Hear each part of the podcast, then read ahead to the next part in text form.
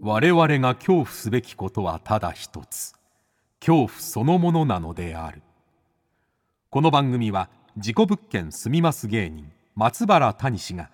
恐怖の本質を探求すべく各界の道を極めた人々と恐怖について語らいます松原谷氏の興味津々ご一緒に恐怖の感性を磨きましょうこんばんは松原谷史です今夜の対談相手は先週に引き続きまして怪談オカルト研究家の吉田裕樹さんです今週はですね、えー新刊中央線怪談、えーこちらのお話を、まあ、たっぷりとお聞きしましたはい東京の中央線ですねこの高尾駅東京駅間のこの中央線の、まあ、駅にまつわる怪談話を集めたこの本ねまあやっぱ関西に住んでる身としては結構あ東京の話っていうのはこういう土地感があってこういう街でこう話がつながっていくんだっていうのはねなかなかやっぱ興味深い話になってましたねあとはね吉田さんが追いかけている赤い女ね赤い女について、えー一体どういう存在なのか聞きましたあのとても興味深い30分となっておると思います番組のお聞きの方はぜひ「ハッシュタグ興味津々」興味の今日は恐怖の今日でございます感想などをどんどん投稿してくださいそれではお聞きくださいどうぞ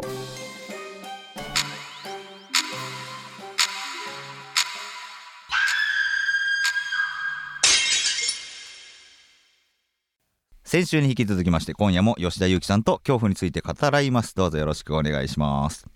よろしくお願いしたします。はいしたって言っちゃいました はい大丈夫ですか、はい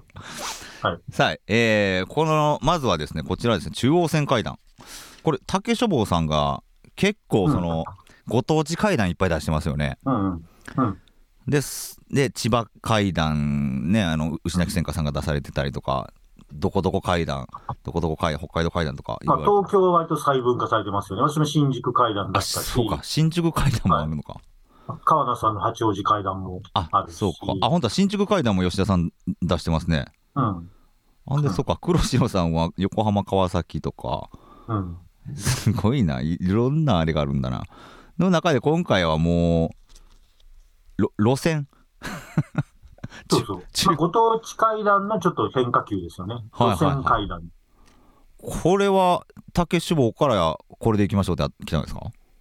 そうですね。ほうほうで、路線階段でやるんだったら、うんまあ、やっぱり中央線が一番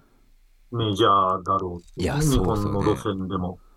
でまあであのえー人身事故もねお、まあ、もちろん人が多いから多いっていうのはあるででしょう昔ね、うん昔はよくありましたけど、うんで、まあ私も中央線で生まれも育ちも、そうか吉田さんはずっと東中央京線なので生まれ東京育ちなんですよねでしかも高尾なんですよ、あ高尾はそうか中央線になるのかの終点ですうんね。うんうんうだからんまあ東京、高尾間と見ればね、あはのい中央本線ってなると、はいもう山梨行って、岐阜行って、愛知まで行っちゃうんあで。そっちまで続いてるんだ中央本線はそうなんですよ。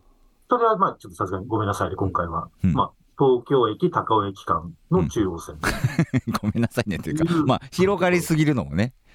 ま、ままあずで、もやっぱり世間一般のイメージってそうですよね、東京、高尾間。ああ、あの、やっぱ赤い路路線っていうんですかね。のイメージですよはね、いオレン中ジ色の央線って。ううんうんうん。そうか、だから、えーまあ、書かれてるのはね、えー中野、まあ、東京、高円寺、吉祥寺、武蔵小金井も入るのかうん。お茶の水、中野多いですね。中野めっちゃ多いです。あと新宿も多いんですけど、新宿はそこには入ってないです。そうか、新宿階段談。でも書いてるから。そう直前に全部出したから、 そ新うか、そ宿う階か段。。それ合わせてくれれば完成します。新宿階段と中央線階段。合わせると二冊買ってく本当れればの中央線階段がそうそうそう。なるほどなあ高円寺またあ西荻窪阿佐ヶ谷もそうかはいはいはいよく集めましたねこれねまあでも一応やっぱりホームタウンというか、昔からね、住んでる知り合いも多いんで、はいはいはいはいこれ他の路線よりは楽か楽な。これ中央線階段だからこそ特徴というか特色とかはやっぱあるんですかやっぱりでも中央線って、駅ごとの特色がまず強いので、うんうんうん。例えば東京駅と高尾でもう、全然違うじゃないですか。はいはいはいもういもうね山ですもんね高尾は そうですよ。まあ、ディスってるのかな。俺の故 郷も。まあ、山なんですけど、まあ、山育ちなんですけど。山育ちはずっとそうそうかそう。でももうだから都道府県が違う以上ぐらいに違いますからね。そうだから僕らね。のイメージで東京で全部都会かなって思ったら全然田舎もあるし自然もあるし全然谷さんの実家よりうちど田舎ですからね。あそうか僕父の方はニュータウンだから全然ねそんなに山ってわけでもないしだってコンビニ歩いて行けるところにないですよ。ないんだだから、ない。そうかうん。と、片や東京駅だったり、うんえーあるいは近いところでも、西荻窪と高円寺って全然人種が違う。へえうんとそこで遊んでる人たちの。そっか結構東京って駅ごとにいなんだろう一つの文化があったりするからまあもちろんね、大阪とか福岡もそうなんですけど、うんまあまあそ中央う、ね、線は特になんか、そう、全部揃ってるなって感じですよね。うんあの、で、また国立とか行けば、教育に熱心な家庭がそっかそっかいるとうか、んうん。だから結構僕、まあ、関西の人間としてはあの本当うん東京のことを全く理解できてないから、面白いんですよねあそうなんだっていうままずうん。ち地理地理の面であそうか中野ってこの辺にあってであ、うんそうか高尾が端っこであ八王子と高尾近いんだとかなんかそうそう。まあ、あと分かりやすく東京を東から西にまっすぐに近い感じで横まあそうですよ東西ねに本当に中央断してるんで。っていうことですもんね、はいはいはいはいその中でもやっぱりもうもうこれは本当に聞きたいなと思ってたらもうやっぱ赤い女ですよねはいはい。女 あ、まあ、東中野の青い女もいますけどはいはい。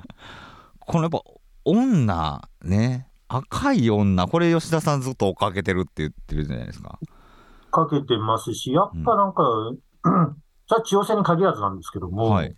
やけに多いですよね、目撃談、うんそれにまつわる怪談っていうのが。で、中央線の方は本当にね、ここの本出てからも続々、うんあと同じもの見てますよって話が来るんで、おお、特に西荻窪の赤い女の話はう、んうん多分全く同じもの目撃されてます。あの全然別の人なんですね。西ええ荻窪に働いてた、はいはいまあ、おじさんの人、私より年上の人はいが目撃したんですけど、全くピンポイントで、うんその本に載ってる西荻窪のまあ全福寺川沿いの、はい多分橋も同じです。同じ橋のたもとのところで、うんやっぱり背の高くて赤いレインコートみたいな、まあ、コートみたいな赤い服を着たうんうん髪の長い女がうん変な動きしてきたっていう、はい 多分そういうのは本当にいたんだと思います。だから、あの、お化けとかじゃなくて。あそのはいはい 実実在の人物としていたと。うん。で、えっ、と、年代もほぼ一緒だし、場所もほぼ一緒だし、はいはいはい。これはだから都市伝説に近くなってくるんですかね。あ言そうですねよりはそうですね。実際に。にいてそれがもううーん人の話で妖怪化していくっていう。うん。だ赤いよなあの大阪でもね、えーはい泉の広泉の広場場のの赤い女の話がありますし、うん。なんかああの人も多分、実在の人い物。やいやと思います元元はねあそこはあのー結構んなんていうんですかねあの立ちんぼみたいな人が昔多かったみたいなはい話ご商売されてる人がね。そうそうそうあったのでうん。っていう話からまあ都市伝説化されていったのかなっていうのはうん。とまあ、だからそういう町ならではの、うんあのね、あの、まあ、言ってみれば、鬼人さんみたいな、昔の言い方で言うとね、うんうんうんが、なんか、ちょっと怪談や都市伝説みたいな感じになっていくっていうのは、私興味あるんで、えええで、まあ、ただ噂ではなくて、本当にその人が目撃したっていう話えですけどね。あの、まあ実は階段で書くんだったら。うんうんうんなんでまだこの赤い女は特に興味を持ったんですか吉田さんはいやいや、でもマジで多いんですよマジで多いってことなんです ね私、私が、何にもないところが赤い女に興味持とうと思ったわけじゃなくて、はいマジで集階段まっ集めてくたらる自然とうん、マジで集まってくる。中野駅の南口もめっちゃ多いですね。これもう本当にいたんじゃないかいってたいうぐんらじい。ゃ ないかと。で、場所も確定されてますもんね。中野駅の南口ピンポイント。うん。うん。まあ、数メートル、まあ、言っても数十メートルぐらいのはい。範囲で似たような赤い女、うん。背が高くて、で、覗き込んでくるうん。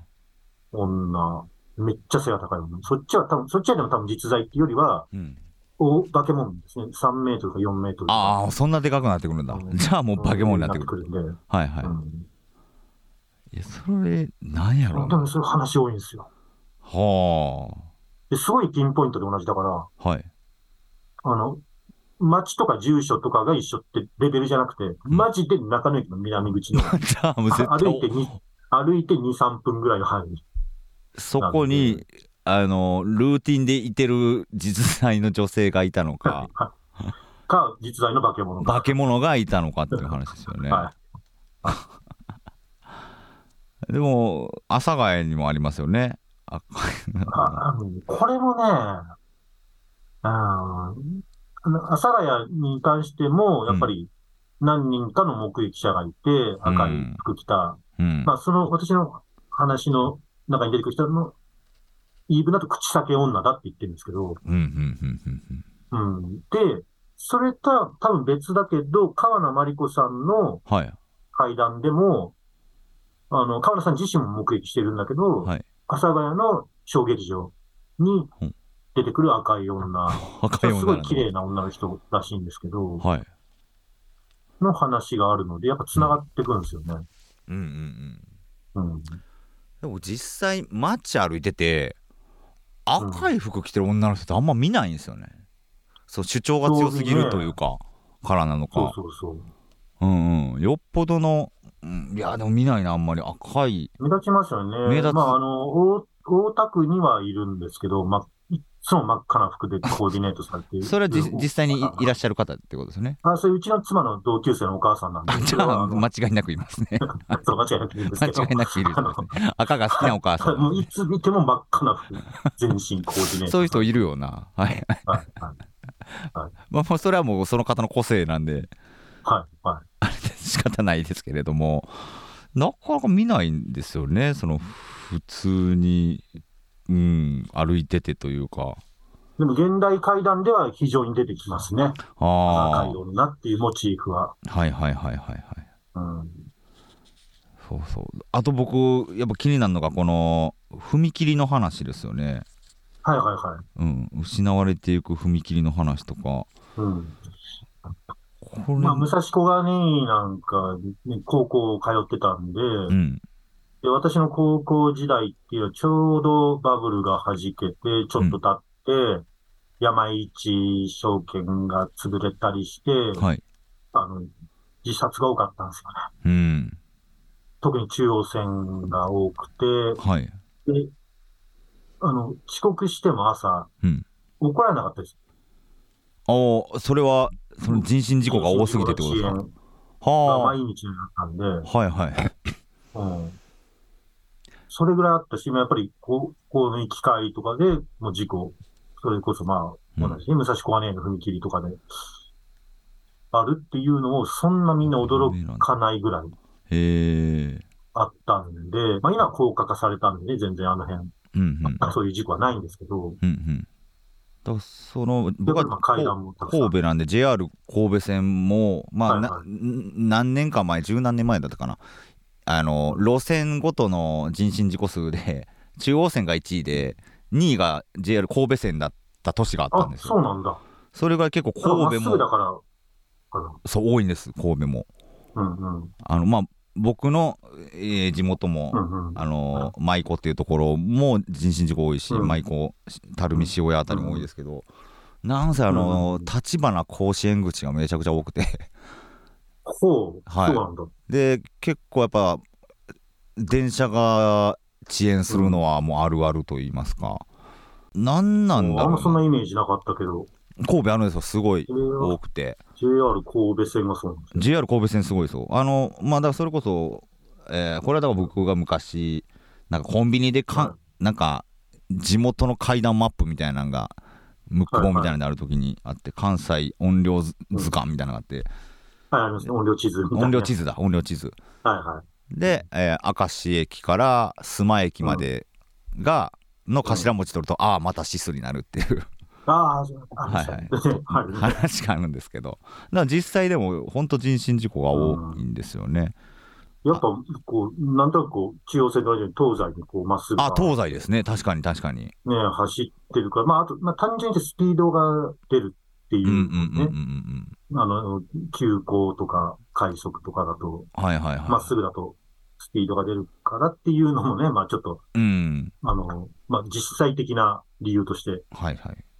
あったりしますあっし。たりします。あ、なるほどね。確かにな。はいはいはいはい。で、僕、あれですね。あのー先週も言ってましたけれども、僕、四谷の話ですね。四谷で、よん60代の林林さんっていう方から聞いた、うん。え首ひょこひょこ女ですよね。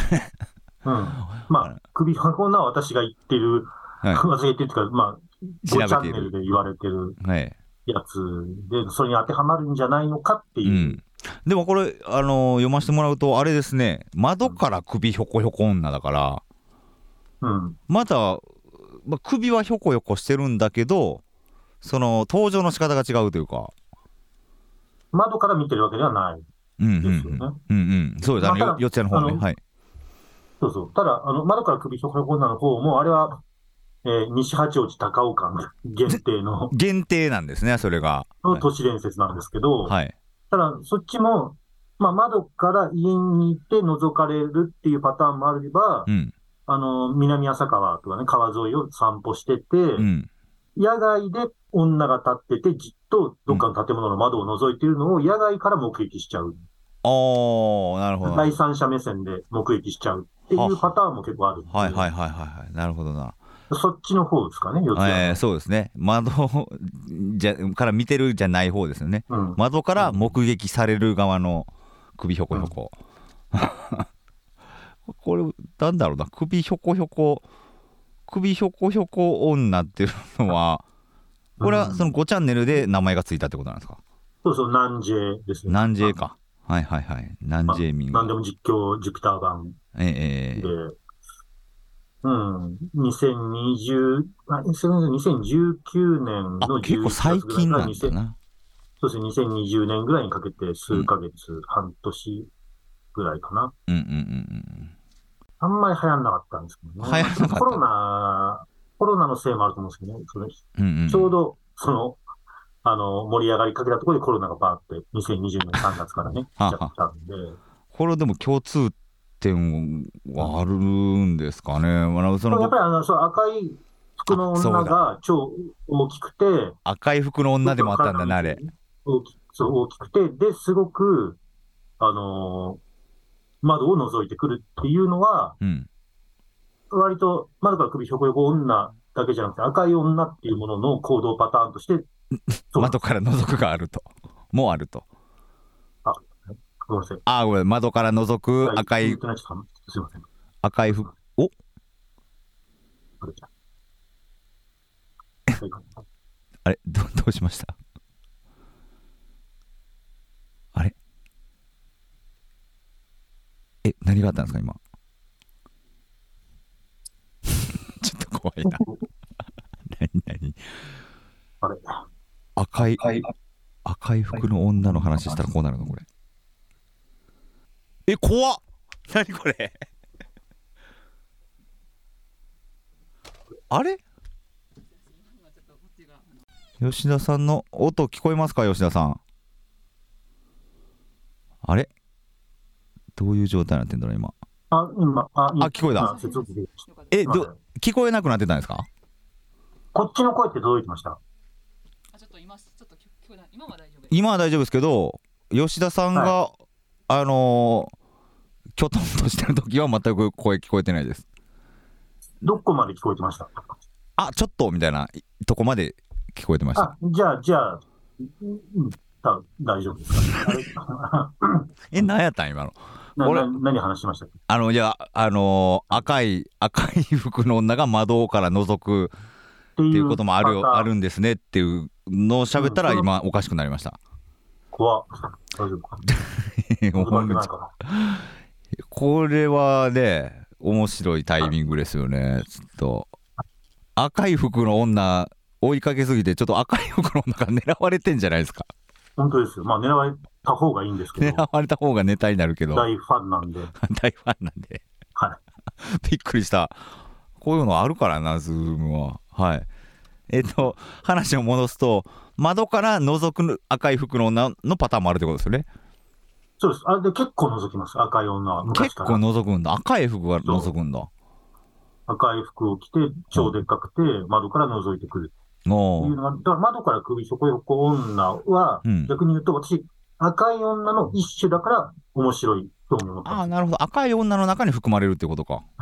す。私のくくりだとええね。ええで、赤えいうんー、谷さんが聞いた林さんの話もそう赤い服着て、そうあの再取材してね吉田さんといる時に電話して聞いたら で吉田さんが この林さんに「その時の女性服は何色でしたか?」って「いや何色かも40年前だからちょっと思い出せないんでだけどなあの暖色系ですかあの寒色系あのですかえー、どっちだろうあ青っぽいか赤っぽいかで言えば赤っぽいですか?」って聞いて赤っぽかったかなっていう。もう現地取りまし たからね。取りましたね赤って言ったねって、赤って言今ってね赤って言ったよねって。じゃあもうこれ赤い服の女に含まれるなそうそとうそう。あれおもろかったなうんで、四谷のね、左門町だからお岩さんそうもなんかそう着させるし、あと首が、なんか首がすごい長くなって、そうそうそう首が長くなるんですよその林さんが出会った女はで二度目に目撃した時に。ええ首からでひょこひょこしながら歩いてたっていう話ですしで最初に発見したっていうか遭遇した時は額から血を流していたんででそそれもねの、聞いたらそうそう右だって言うんですよね。そうそうそうそれどっちのおでこから血が出てましたか右側ですっていう話でつまり右目の上、ってことは大岩さんおなんで岩すよさねん。ですいよやねその辺もおもろいんだよな、で、ね、まあ、家にうん、連れ込まれて行ったらいきなり髪の毛をバサって取って、そうそうそうウィッグだったってことね、鏡を見ながはらね、まあウィークだったっていうだけなんですけど、まあ、うんでも鏡見ながら、このカツラをパッと取ったのが大岩さんのね、いうん、あの東海道四谷階段の紙すきのバー、あ紙ーすきのシーンはいはいですごい似てる。でもああのの毒薬で、こう、髪が抜けていく。そうだその時の吉田さん考察が、うんなるほどなって思ったのが髪の毛をウィッグにしてる理由まあ当時ウィッグなんてあんまないだろうし40年前カツラにしてる理由ってのが髪の毛がもう抜けてしまってたからじゃないかっていう話ですよねあれなんですか、林さんはその説は取らなかったですけどね。いや、まあ、うんハゲてはいなかった。でも、まあ、でも、あれは、ヘアネットを取ってないから、髪型はどうなってるか、わかんないですもんね林さんも確認そうそうウィッグネットをずっとつけてたんでしてないですよねうん。うん。確かにじゃないと40年前でそんなわざわざカツラかぶる理由ってあんまりないよなっていう今だったらねまあコスプレイヤーとかいっぱいおるからうん。わかるんですけどっていう話ですよねあるし、あと、やっぱり、あの、細かく年代聞いていくとう、ん1979年の夏なので、はいはいちょうど口裂け女が大ブームになった後、あではそうなんだそういうのはあるんだ時代背景でまあ、それはあの話とどう関連してくるかは別に わかんないですけど、うんうんとりあえず時代背景としては口裂け女が大流行したはい直後。うんねうんうんなるほどなうんあとその林さんがその首ひょこひょこ女のマンションに入ったそのマンションというのがもしかしたらもともと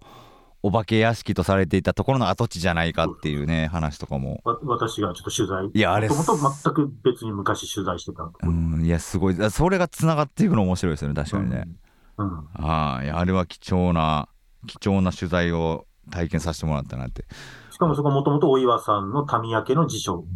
土地だったところに立ってるっていう。そうかだから大岩さんも関係あるんだちゃんと、うん、そうそうそう。すげえないやその辺面白いんですよねだからこれも吉田さんがさらにこのインタビューしてくれたから分かったことっていうのでこういうふうになんか吉田さんが再取材することによってあのー完結してた怪談話がさらに広がるってことはやっぱ多いんですか、あ、うん、そうですね。うんそれこそもう左門町のあたりなんて、そこでちょっと生まれ育った人が知り合いでいるんですけど、うん、そその人がまず変なね、幽霊アパートみたいなとこに住んでたとか、うん。さらにまた別のテレビ関係者の人が、まあ、昔若い頃そこに住んでて、ちょほっと変なことがあってみたいなことが、う。うん。それこそあの辺りでどんどんどんどん連鎖していったり、組み合わさっていくっていうことが、はいはいはい。本当に多いんですよね多いんだ。よ、四ツ谷。でも、左門町なのちっちゃい町の一角。三文ちょっとちっちゃいですよね。あんな Google で検索したら、本当なんか、ああ、そこここんだけでなんだ。私の知る限り4件すごい幽霊屋敷ありますからね。 あの区画に4軒あるんですか、幽霊屋敷が。あ正確にそのうち1件はあれかな、東外苑、あ、でも、でも左門町か。外苑東通りを渡っほて、えーちょっと西側も、ある意味一応左門町の入るんで。ういや、だからこっちで言うと、本当茶屋町だけで4軒のじ 幽霊屋敷があるみたいな感覚になりますよね。あの、まあでも茶屋町もありそうですけどね。茶屋町もありそうなんだよな。まあ、梅田がね、もうそもそもうん、言ったらもう、ね、お墓だったはずなんで、だ面白いよな、そういう話は。まあ、ちょっとあのー中央線階段に戻しますとですね、はいあのーなんか各駅周辺の、まあ、階段収集してるとですねまあなんかこのなんだろう共通点というかそういうものってあったりするんですかね、あのね、これ東中野が異様に階段が多いっていうのが。東中野多いですよねこれなんなんなんだろうだから正確にはこれ中央線ではないんですけどね。あそうなんですね東中東武線野は各駅停車になっちゃうんだけど。うんうんまあただ並走してるんで、まあ別に中央線うん扱いでいいだろうっていうことでね。はいはいはこれ東中野で一冊かけるぐらい多いですよ。いそんな多いんだ東中野うん。だいぶはし、あのー採用しなかったですね。ええあの偏りすぎちゃうんで、はあはあ中央はあ線階段にあまり、ね、ただでさえ中野周辺が多いのに、うん野方の蒸発アパートの話だけどだいぶボリューミーだしなこれなんなん東だろう中野のあたりは多いですね。だからその野方の蒸発アパートの中でも、その知り合いが東中野のうん同じ系列のアパート行ったら、うん人間が変わっちゃったっていう、いやーこれ怖いんだよなすちょごっいと触れてますけど、うんなんかもともと土地に何かあったとかあるんですか東中野の辺いにや、だからそれ、これは、それはそれで私が大好きな追いかけてんる、第六店があるんですよね、あそこ。はあうんはいはい結構立派な第六店の神社がうんうんうんうんあって、で、そこもやっぱね、エピソード聞いてます。あの、地元住民の人で、まあ、実は階段うんだったり、それもあんのかなとか、あとは、えー、やっぱり川沿いなのがうんうん、東中野だけなんですよね、中央線。ああそうなんだはあれ、神田川沿いで、で、もちろん他の、はいあの、東の方ね、都心の方行くと、うんお堀沿いありますよ。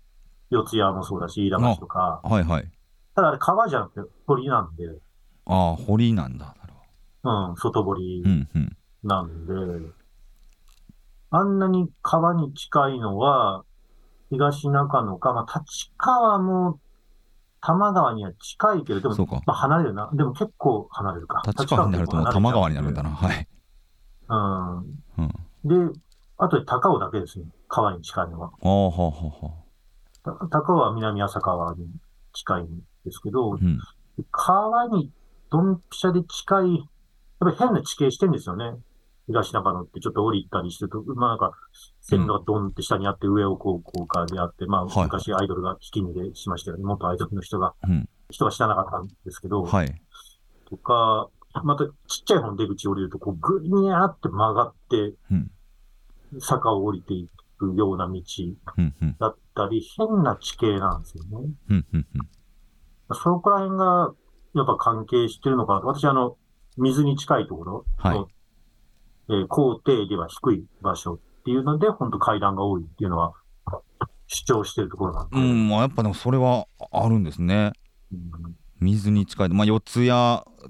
もね谷だしとかもあるだろうし、私、四谷はでも堀なんでね、川じゃなくて。ああそうか堀だからまた違うのか、うんまあまあでも水は水は、ねはい。近い今、あの、中央線が走ってるところは、もともとね、堀、うんあの、ぐ、ぐわーって、堀そうか江戸城の堀になってくるんですかところは、そう。うんうんうんうん確か井の頭あの吉祥寺も井の頭公園の話とかもやっぱりはいはい。ね池の話になってきますしねうんうんうん阿佐ヶ谷もそうか阿佐ヶ谷って谷ってつくからまた関係あったりすんのかなとかうんそうですね。あそこも、まあ、谷ではある。うんうん、この吉田さん書かれてまああの一番印象深いこの中央線の中でも話というか場所っていうのは、まあ、東中野もそうだと思うんですけどもう一つ挙げるとするならどこになりますか僕はもう、まあ、やっぱ、阿佐ヶ谷のあたりとか、阿佐ヶ谷と高円寺の間なんですよね。うんうんうんそこで、割とまだ調べたいところはたくさんあって、で、その本にも書いてあるけど、赤木荘っていうアパートが、はいはいはいあれはね、結構調べてるんですけど、うんあんま、あの、場所は特定できました。あできたんですねこれ昔のはい地図とかはい見て、ただそこの住んでる住民の方にはまだ会えてないんで、はいはいはいはいはいまあ、そういうの行ったんすこれで昔あった幽霊アパート。うんうんうんううんん。もう実名を出しちゃってることは有名アパート1970年代からも有名だったってことなんですねこれはうん。だから今現在はもう存在してないってことなんですかここ存在してないです。はあーいやこれはちょっと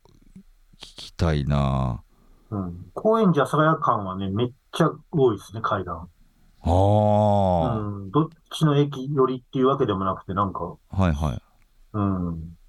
でそこら辺はね、逆に私の本でも散々書いちゃったんで、うんうんうん今まで。はいはいだからあんまりそっちには載せてないんですけど、中央線階段には。はあはあはあで昔の竹書房の階段文庫に、うんその辺の話、結構な頻度で。赤木荘じゃなくてあの、高円寺阿佐ヶ谷間の。あ高円寺阿佐ヶ谷間の話をはい、はい。 大変ですねもうすでに書いた話とかいっぱいあるからそうそう そう。このこれまでも中央線沿いの階段が多かったんで、はいはいはいだからもう新たに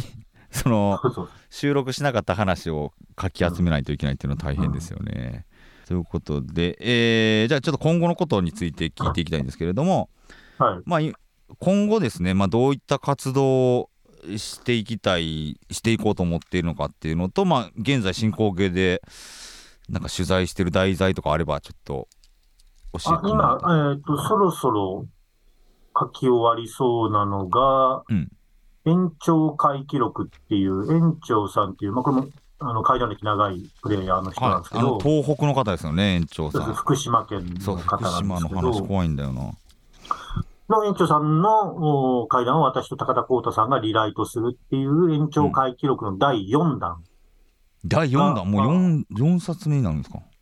そうです。野々様のたたりっていう副題のほ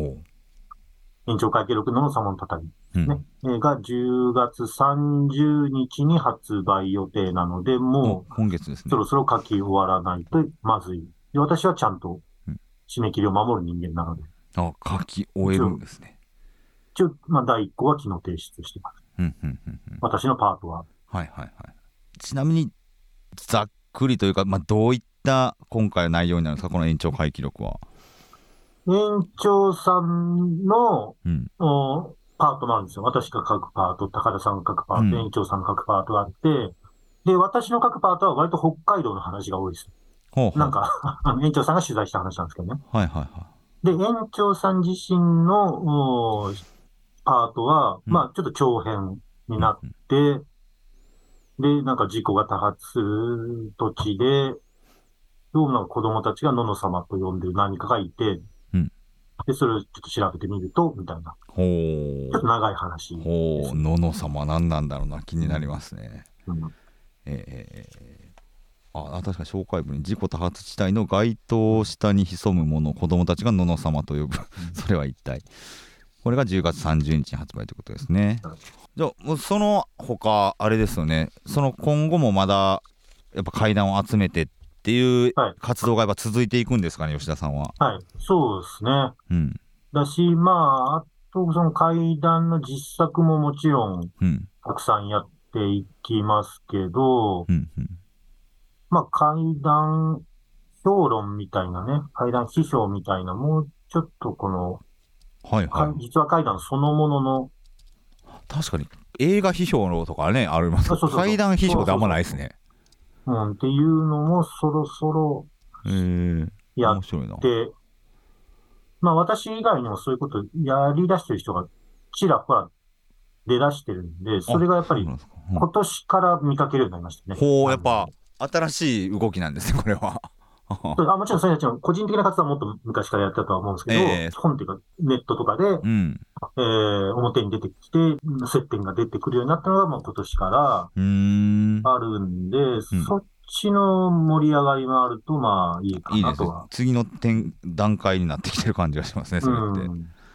うんえー、いいですね。あと、金属地の方は相変わらずまだ行かれるんですか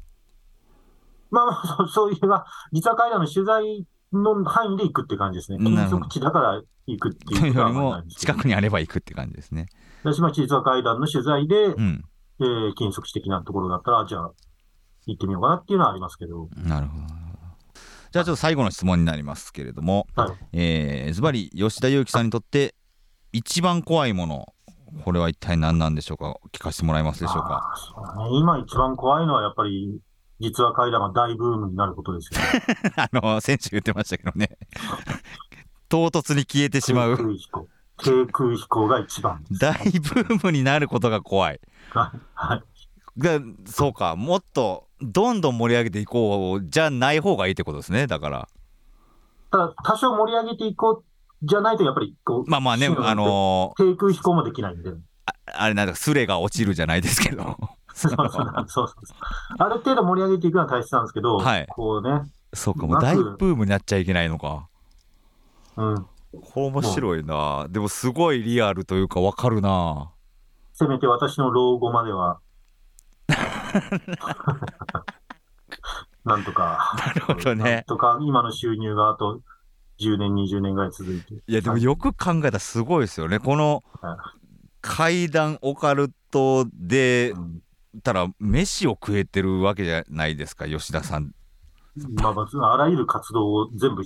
こう、うひっん、くるめたらね、なんとか。なかなかそういう人あんまいないですもんね。 その何の肩書きかわからん人が。まあまあ、でも、ここのところ、あの、それこそ若手も、ギャラちゃんともらえるようになってますからね。おういやでもそれが続くのはやっぱ低空飛行でずあっとそうそう、そう。続かないやんないとそのシステムも持続しないしと。はあはあはああれ止まってもた。 あの吉田さんこれ大ブームなるかもしれないです。あの 止まっちゃったんで吉田さん。えー、これはねちょっと階段の神様がそうはさせるかっていうことを言ってしまってああ動きました動きました、はいすいませんあの吉田さんの ズーム止まっちゃったんで、は大ブームになってしまうかもしれないですねこれはちょっとなんとか赤い女にお願いして大ブームにならないよういに。や赤い女が頑張ったら大ブームになっちゃいそうなん で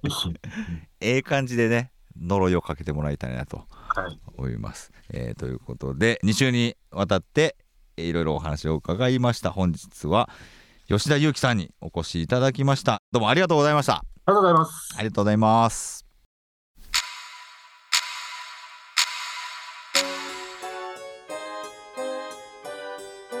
はい、いかがでしたでしょうか、え2週にわたり吉田裕樹さんのお話を、えー聞かせていただきましたいや吉田さんの話っていうのはまだまだいろいろ調べてるので、まあ、今回は東京中央線の話に特化してましたけれどもまだまだ聞きたいことはいっぱいありますねうんまああのーまたいずれ茶屋町会談なり、ね、興味津々にもな何かの機会に出ていただくことになるでしょう、えーその時までね皆さんも楽しみにしておいてくださいさあ来週は一体どんなゲストが登場するのかお楽しみに恐怖の感性を磨いてお待ちくださいということで松原大使の興味津々今宵はここまでです皆様どうかお元気でさようなら吉田さん聞こえますかあの赤い服の女の話したら画面止まりました吉田さん吉田さん